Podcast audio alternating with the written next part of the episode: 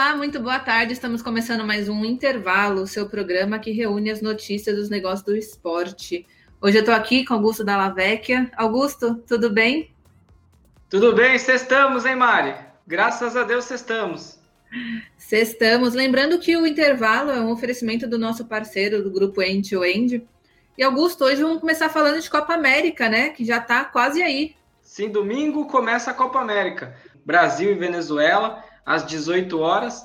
E hoje foi costurado um acordo pelo governo brasileiro, a Comebol e a Sinovac, fornecedora de vacinas da China. O Brasil receberá nos próximos dias ou nas próximas semanas cerca de 5 milhões de vacinas é, que vão vir como uma contrapartida pela realização da Copa América no Brasil, num acordo que foi costurado pelo governo brasileiro e e essa informação foi exclusiva da máquina do esporte hoje, hoje pela tarde. É, o negócio que é considerado muito bom pela Comebol e pelo governo brasileiro, porque pode amenizar as críticas à Copa América no país. E a gente também teve um anúncio né, da, do Atlético Mineiro, dois anúncios, na verdade. O primeiro foi a parceria que o Atlético fechou com a plataforma chamada Sócios.com, que eles anunciaram hoje de manhã que eles estão fechando essa parceria, que é uma, uma plataforma de engajamento, né? Então, essa iniciativa vai ser entregar, entre, integrada com o Galo na Veia, que é o programa de sócio torcedor do clube, e tem como objetivo aproximar o time dos torcedores. Por meio, eles vão usar o Fan Token, né? Que é tokens digitais por meio de blockchain que os, os torcedores podem é, reverter em em produtos exclusivos. O Galo vai dar mais detalhes sobre isso um pouquinho mais para frente, como vai ser feita a venda desses tokens e tudo. Então, por enquanto, a gente tem essa parte da notícia e tem uma outra notícia do Galo que é, é com relação ao patrocínio master né, do, do BMG, que nós demos ontem. E o BMG emitiu uma nota também hoje pela manhã, comecinho da tarde, falando que a, o, o patrocínio master não necessariamente está vinculado à quitação da dívida que o clube tem com o, com o banco. Então, eles desvincularam esse, esse negócio, o, o Galo, o, o, BMG vai estar na, na camiseta do Galo, mas não necessariamente uma coisa compensa a outra, né? É, então ficou essa notícia agora aí pro comecinho da tarde do Galo. E ainda em Atlético, mas agora o Paranaense é, chegou a um acordo com a Betmotion pela barra das costas na camisa. É, o clube anunciou nessa tarde, junto à empresa, que a casa de apostas, além de ser patrocinadora agora do clube, ela também terá exposição nas transmissões do Furacão Live. É, o Furacão Live é uma plataforma de streaming que transmite as partidas do Atlético Paranaense no Campeonato Brasileiro.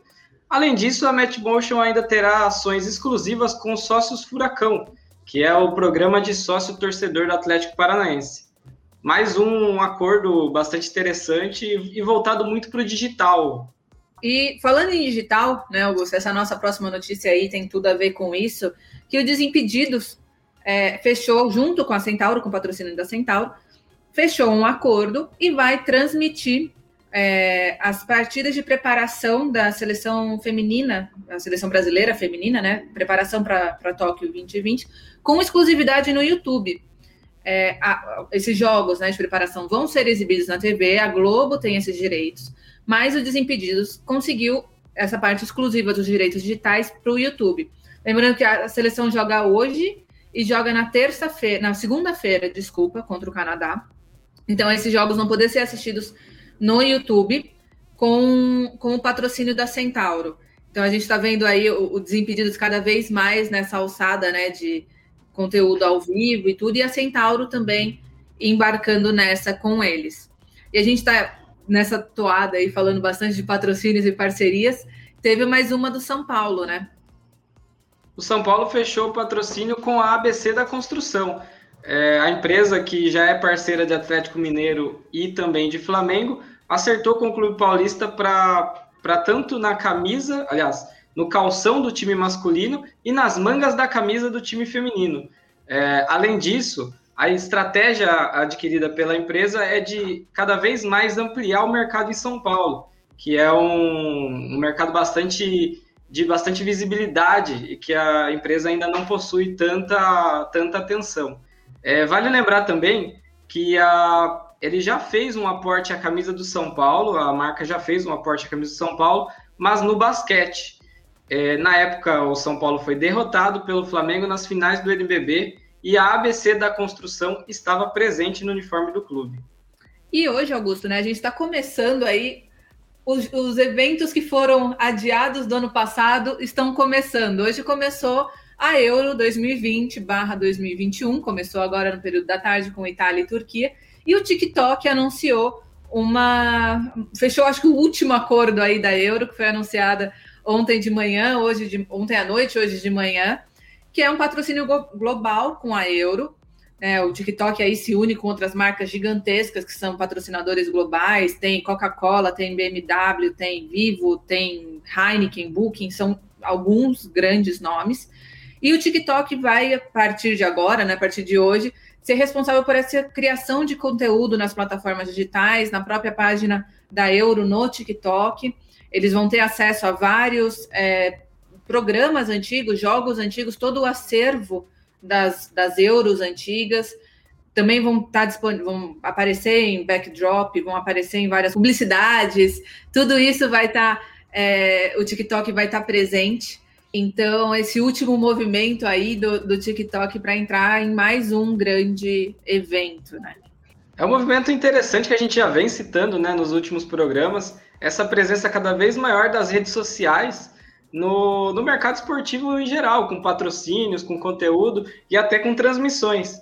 É, é até engraçado, né, Mariana, porque é, essas plataformas que costumam ter um tempo bastante curto de, de transmissão, ali de 30 a 60 segundos de cada vídeo, é, elas estão passando jogos, estão transmitindo conteúdos até mais extensos relacionados ao futebol para atrair esse público do esporte realmente é, é, um movimento interessante, né? Porque eles também usam isso muito para atrair os fãs mais novos, né? Então, seja por meio de transmissões ao vivo ou com criação de desafio, criação de filtrozinho, é, é tudo um jeito de atrair ainda mais a, o público jovem para esses grandes eventos, né? Mudando um pouco de assunto, vamos para as audiências da, da semana. É, o Brasil jogou contra o Paraguai na terça-feira a partida que marcou a vitória do Brasil contra o Paraguai, uma vitória muito importante ali nas eliminatórias, é, teve 25 pontos de audiência com 39% de participação é, em São Paulo. Foi a mesma marca do duelo contra o Equador disputado na sexta-feira anterior. No Rio de Janeiro, a partida alcançou o recorde da competição, com 30 pontos e 45% de participação, é, um ponto acima em relação à vitória sobre o Equador que já foi a principal audiência das eliminatórias desde 2017.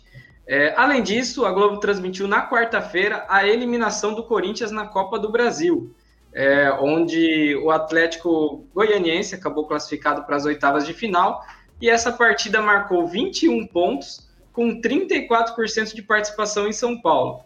Já no Rio de Janeiro, houve a transmissão de Fluminense e Bragantino, Red Bull Bragantino, disputados é, lá em Bragança Paulista, onde o Fluminense acabou saindo classificado, apesar da derrota, e marcou 24 pontos, com 37% de participação no Ibope. Foi uma boa audiência em relativa ao Rio de Janeiro, que consolidou o recorde da competição na temporada 2021.